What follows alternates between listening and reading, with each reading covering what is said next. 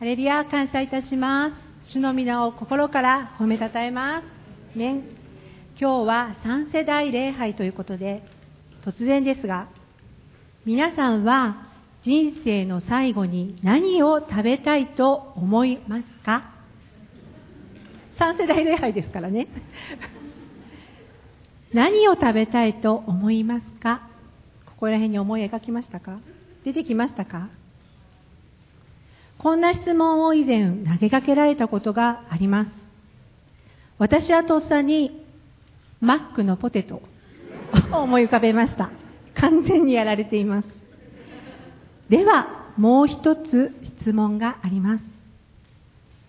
命が今終わろうとするとき、近くにいる家族、友人に何を伝えたいですか？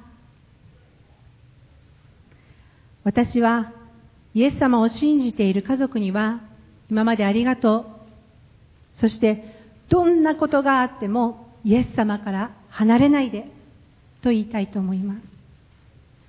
そしてまだイエス様を信じていない家族には今までありがとう。イエス様を信じてと伝えたいです。なぜならイエス様を信じること、イエスは主と告白することが他の何にも変えられない重要事項だからです。これが最後という時に私たちでさえ最も重要なことを伝えたいと思います。私たちの主イエス・キリスト様も私たちの罪のために十字架にかかり、死んで贖いを完了し、3日目に復活され、弟子たちに現れてくださいました。そして、私たちの、あ、再び弟子たちの目の前から天に上げられるとき、その最後の時に、イエス様は重要なことを弟子たちに語っておられます。今日私たちも主の弟子として共に聞き、受け取って実行していきたいと思います。アメン。はじめに使徒の一章三節から九節を開いて共にお読みしたいと思います。使徒の一章三節から九節です。スクリーンにも出ましたので共にお読みしたいと思います。三はい。イエスは苦しみを受けた後、40日の間、彼らに現れて、神の国のことを語り、数多くの確かな証拠を持って、ご自分が生きていることを人たちに示された。彼らと一緒にいるとき、イエスは彼らにこう命じられた。エルサレムを離れないで、私から聞いた父の約束を待ちなさい。ヨハネは水でバプテスマを授けたが、もう間もなくあなた方は精霊のバプテスマを受けるからです。そこで彼らは一緒に集まった時、イエスにこう尋ねた。主よ、今こそイスラエルのために国を再興してくださるのですか？イエスは言われた。いつとかどんな時とかいうことはあなた方は知らなくても良いのです。それは父がご自分の権威を持ってお定めになっています。しかし、精霊があなた方の上に臨まれるとき、あなた方は力を受けます。そしてエルサレム、ユダヤとサマリアの全土、及び地の果てにまで私の証人となります。こう言ってからイエスは彼らが見ている間に挙げられ、雲に包まれて見えなくなられた。アメン。もう一箇所、ルカの24章の44節から51節こちらを読ませていただきます。さてそこでイエスは言われた。私がまだあなた方と一緒にいた頃、あなた方に話した言葉はこうです。私についてモーセの立法と預言者と詩篇とに書いてあることは必ず全部成就するということでした。そこでイエスは聖書を悟らせるために彼らの心を開いてこう言われた。次のように書いてあります。キリストは苦しみを受け、3日目に死人の中から蘇り、その名によって罪の許しを得させる悔い改めがエルサレムから始まってあらゆる国の人々に述べ伝えられる。あなた方はこれらのことの証人です。さあ、私はあなたの父の約束してくだ、私の父の約束してくださったものをあなた方に送ります。あなた方は、糸高きところから力を着せるまで着せられるまでは、都に留まっていなさい。それからイエスは、彼らをベタニアまで連れて行き、手を挙げて祝福された。そして祝福しながら彼らから離れて行かれた。アーメン。第一にイエス様の十字架と復活の恵みに感謝し、御言葉の確かさを覚えます。アーメン。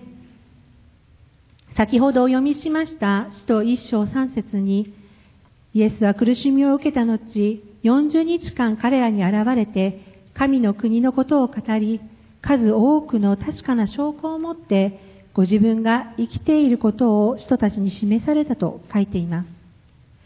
イエス様は復活され、40日間弟子たちに現れてくださいました。なぜイエス様は弟子たちに40日もの間ご自分を表されたのでしょうか？40と聞いて思い浮かぶ御言葉があると思います。旧約聖書ではイスラエルの民がエジプトを脱出し40年間荒野をさまよい歩きました。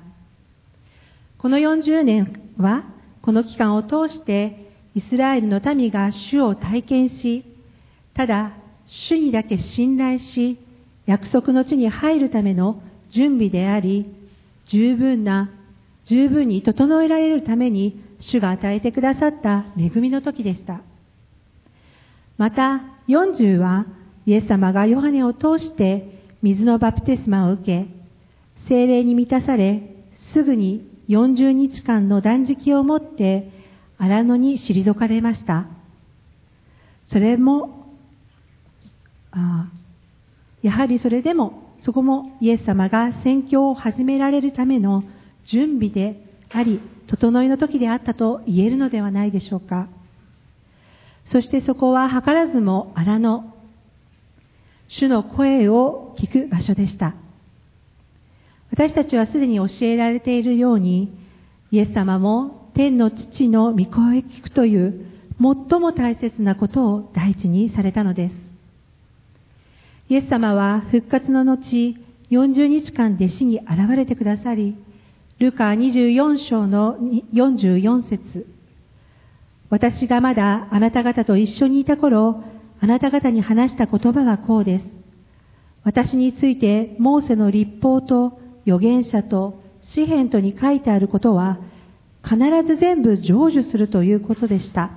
と、旧約聖書に書いている御言葉の確かさを、イエス様が復活され、生きておられることを通し、また、直接現れて、御言葉を紐解いて教えてくださり、この40日間は、弟子たちが新しい働きをしていくため、イエス・キリストの証人となるための整えられる準備期間として主が与えてくださった恵みの時を、主ご自身が共に歩んでくださいました。では、質問です。イエス様は復活されて40日の間、弟子たちに何を語られたのでしょうか？それは第一に神の国です。また第二にイエス・キリストの十字架の死、葬りと復活です。イエス様の十字架の宮座によって、神の国はすでに来ています。今週末は、イエス様の十字架の贖いと復活、イースターから40日目を迎える時です。今一度、私たちも主の御言葉を通して語られていることを思い巡らし、主の恵みに感謝と喜びを持って、主との恵みの時を過ごさせていただこうではありませんか。アーメン。今、聖日礼拝では、マタイの福音書を学ぶ機会が与えられています。創世の初めから続く神様の壮大なご計画、主の民、イスラエルの救いと回復、神の国の完成と主ご自身が主権を持って導かれていることが教えられ、神の国の完成のために私たちをも用いてくださっていることに感動し、感謝いたします。天の父なる神様は、一人の人、アダムの罪のために、全人類に罪が入り、滅びを滅びの道を歩むことになった私たち人間に対して、一人の人、御子なるイエス・キリストを通して、救いの道を開いてくださいました。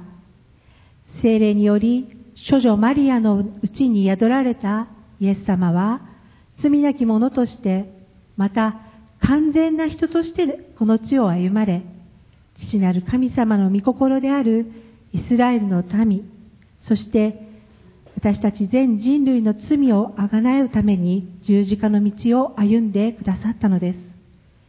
その道とは、私たちのうちにある罪を許すための道、神様のもとに帰る道、そして永遠の命を得るための道です。ヨハネ14章6節私が道であり真理であり命です。私を通してでなければ誰一人父のもとに来ることはありません。ローマ10章9節から10節こちらは皆さんでお読みしたいと思います。ローマ10章9節から10節ではお読みいたしましょう。3、はい。なぜなら、もしあなたの口でイエスを主と告白し、あなたの心で神はイエスを死者の中から蘇らせてくださったと信じるなら、あなたは救われるのです。人は心に信じて義と認められ、口で告白して救われるのです。アーメン。罪はヘブル語でハーターまたはハッターと、ギリシャ語ではハマルチアと言い、的外れであり、神中心ではなく自分のしたいようにする自己中心です。しかし、そんな愚かで弱い私たち人間のために、父なる神様は愛する御子なるイエス様を私たちの救いのために与えてくださいました。ヨハネ3章16節から17節神は実にその一人をお与えになったほどによう愛された。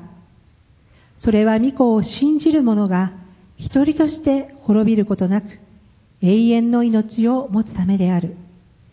神が御子を世に使わされたのは世を裁くためではなく、御子によって世が救われるためである。アーメン。心から感謝いたします。そして天の父の御心に従い、十字架の道を歩み通してくださったイエス様のへり下りと大きなご愛に感謝したいと思います。そしてイエス様は十字架にかかるだけではなく、黄泉にまで下ってくださいました。それは天の父との断絶を意味します。天の父と御子イエス様は完全に一つであるにもかかわらず、断絶されるとは、私たちの想像をはるかに超える孤独、痛み、苦しみではないでしょうか。そしてイエス様は3日目によみがえってくださり、完全に死から勝利してくださいました。今年もその復活をお祝いするイースターを皆さんと共に感謝しお祝いすることができました。そして、イエスは主と告白し、洗礼を受けた姉妹たちが5名も与えられたことも感謝いたします。このために天の父は御子をさえ惜しまず与えてくださり、御子なるイエス様の十字架と復活の宮沢を通して、私たち人類の救いの道を完了してくださったことを今一度私たちは感謝し、主をあがめます。アーメン。次に第2に、エルサレムを離れないで、父の約束を待ち望み、主の承認となります。アーメン。復活のイエス様は、弟子たちに現れて、神の国のことを語り、数多くの確かな証拠を持って、ご自分が生きておられることを人たちに示されました。そして、彼らと共にいるときに、エルサレムを離れないで、私から聞いた父の約束を待ちなさいと、弟子たちに命令されています。では、父の約束とは何でしょうか？エゼキエル11章19節を共に開きたいと思います。エゼキエル11章19節こちらを皆さんでお読みしたいと思います。3、はい。私は彼らに一つの心を与える。すなわち、私はあなた方のうちに新しい霊を与える。私は彼らの体から石の心を取り除き、彼らに肉の心を与える。それは彼らが私の掟に従って歩み、私の定めを守り行うためである。こうして彼らは私の民となり、私は彼らの神となる。アーメン。父の約束、それは新しい霊、精霊様が与えられるということです。私たちに与えられることにより、私たちの王が変わり、主の主権が私たちを治め、導いてくださいます。このお方が治めてくださるとき、私たちは、イエスは主と告白し、御言葉を生きることができるのです。精霊は、ヘブル語でルアーハ、生き、命です。創世記2章7節神である主は、土地の塵で人を形作り、その花に命の息を吹き込まれた。そこで人は生き物となった。はじめの人は塵で形作られ、主が息を吹き込んでくださったことにより生きるものとなりました。しかし罪のゆえに神の国エデンから追放された人には死が入り、霊的にも死んだものとなりました。愛なる天の父は、御子イエス様を通して救いの道を与えてくださり、信じる者に与えられる精霊様がうちに住んでくださることにより、再び命が与えられ、霊的に生きるものとされます。またイエス様が弟子たちに語られたことは、神の国についてです。神の国は、神の支配と統治が行き届き、神の愛、清さ、正義が満ち溢れているところです。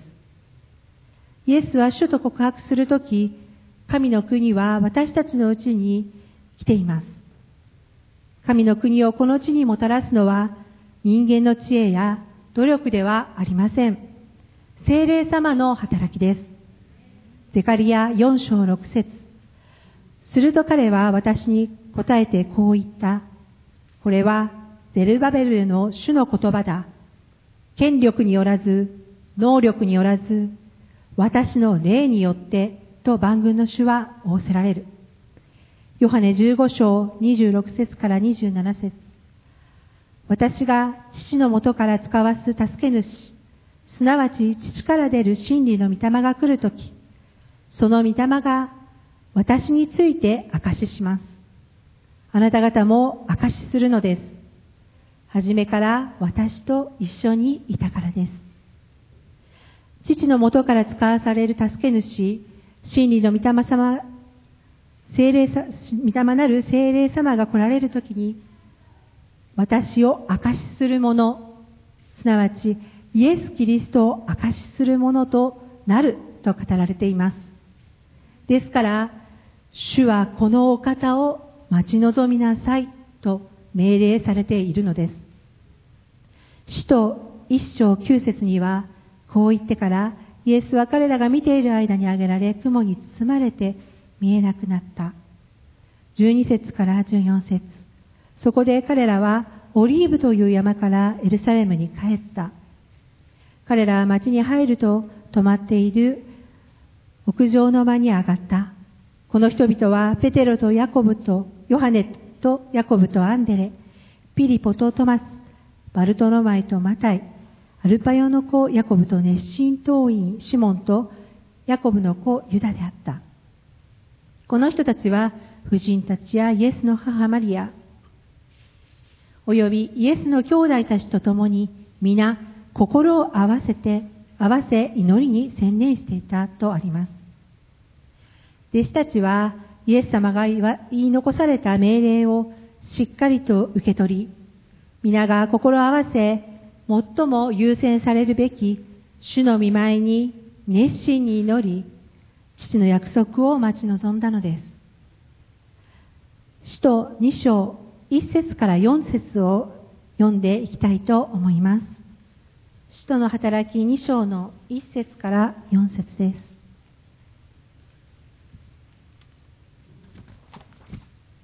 共に読んでまいりましょう。3、はい。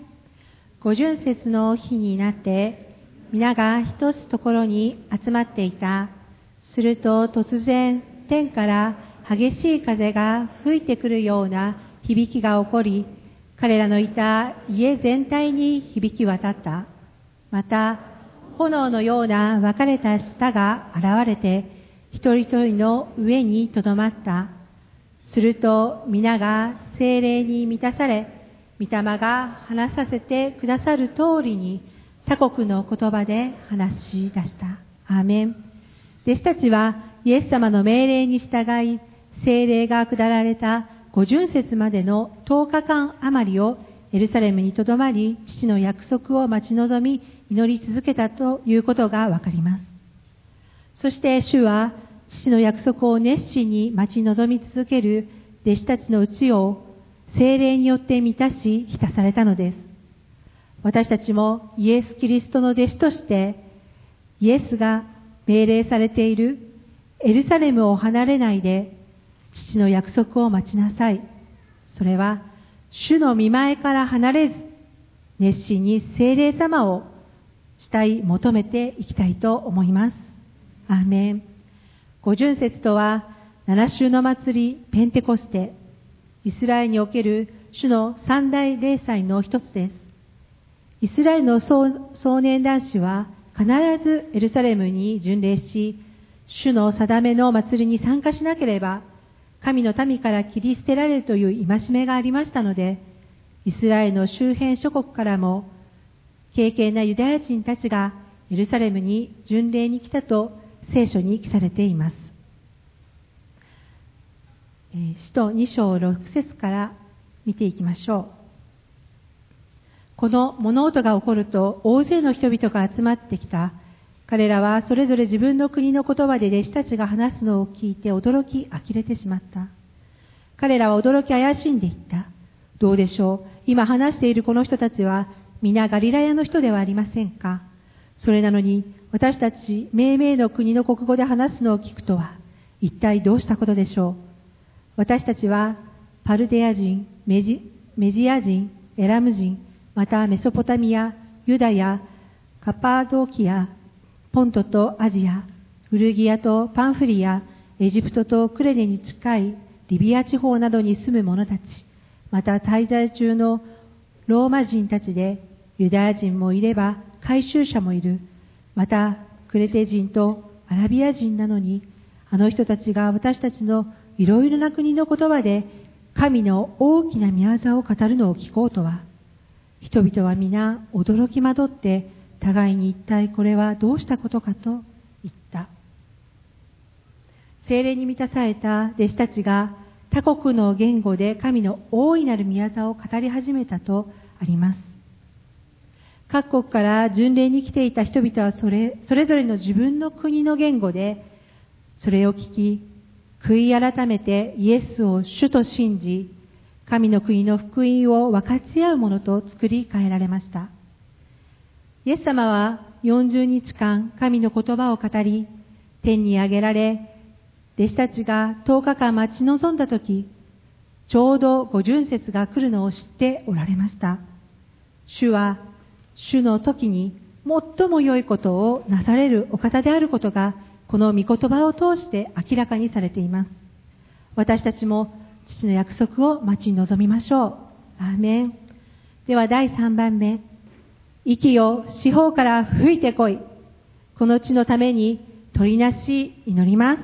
アーメン。使徒一章八節しかし、精霊があなた方の上に臨まれるとき、あなた方は力を受けます。そして、エルサレム、ユダヤ、サマリアの全土、及び地の果てにまで私の証人となります。精霊はイエスを主と告白し、イエスは主と証しする決断のある者に注がれます。第二手モて一章七節から八節こちらは皆さんで開いてお読みしたいと思います。第二手モて一章の七節から八節です。ではお読みしたいと思います。三、はい。神が私たちに与えてくださったものは、臆病の霊ではなく、はい、力と罪との霊ですから、あなたは私たちの主を証しすることや、私が主の囚人であることを恥じてはいけません。むしろ神の力によって福音のために私と苦しみを共にしてください。アーメン。精霊に満たされた十二弟子は以前の姿とは全く変えられました。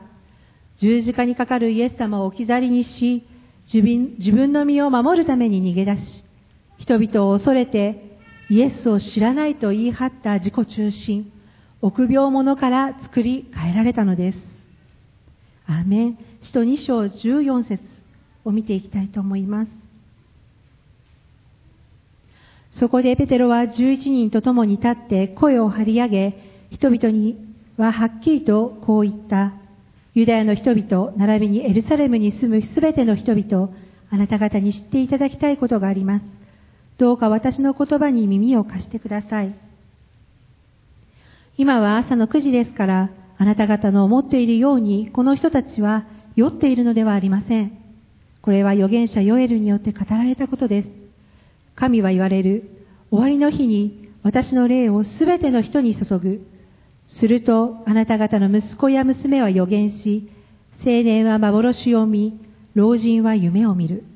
その日、私のしもべにも、はしためにも、私の霊を注ぐ。すると彼らは予言する。また、私は、上は天に不思議な技を示し、下は地に印を示す。それは、地と火と立ち上る煙である。主の大いなる輝かしい日が来る前に、太陽は闇となり、月は血に変わる。しかし、主の名を呼ぶ者は皆救われる。36節ですからイスラエルのすべての人々は、このことをはっきりと知らなければなりません。すなわち、神が今や主ともキリストともされたこのイエスをあなた方は十字架につけたのです。と弟子の一人ペテロは、旧約聖書に書かれている御言葉、預言者によって語られた言葉をもって、大胆にイエス・キリストを明かし、また罪についてはっきりと語っています。人々は心刺され、自分たちはどうしたらよいのかと弟子たちに尋ねました。38節そこでペテロは彼らに答えた。悔い改めなさい。そしてそれぞれ罪を許していただくためにイエス・キリストの名によってバプテスマを受けなさい。そうすれば賜物として聖霊を受けるでしょう。と大胆に福音を述べ伝えています。それはまさに御霊なる主の働きによるのです。私たち主の教会には主から福音宣教の働きが委ねられています。エゼキエル37章9節から10節こちらも皆さんでお読みしたいと思います。エゼキエル37章9節から10節よろしいでしょうか？ではお読みいたしましょう。3、はい。その時、主は仰せられた。息に予言せよ。人の子よ、予言して、その息に言え。神である主はこう仰せられる。息を四方から吹いてこい。この殺された者たちに吹きつけて彼らを生き返らせよ。私が命じられた通りに予言すると、息が彼らの中に入った。そして彼らは生き返り、自分の足で立ち上がった。非常に多くの集団であった。アメン。息、ルアーハ、精霊がここにも出てきます。主の息が吹き込まれるとき、殺された者たち、それは第一義的にはイスラエルの民ですけれども、この地に住む違法人である日本の民も同じように、罪のゆえ、サタンと悪霊どのもの働きにより、霊的に殺された者たちであると言えると思います。主が預言者エゼキエルに対して命じられているように、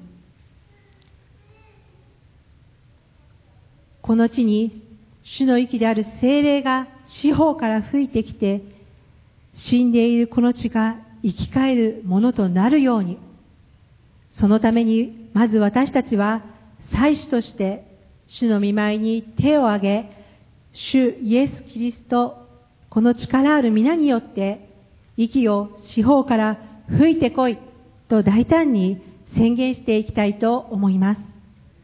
息である精霊様が四方から力強く吹き込んでくださるとき、この地に住む者たちは生き返ります。アーメン。生き返るものとなるから感謝いたします。アーメン。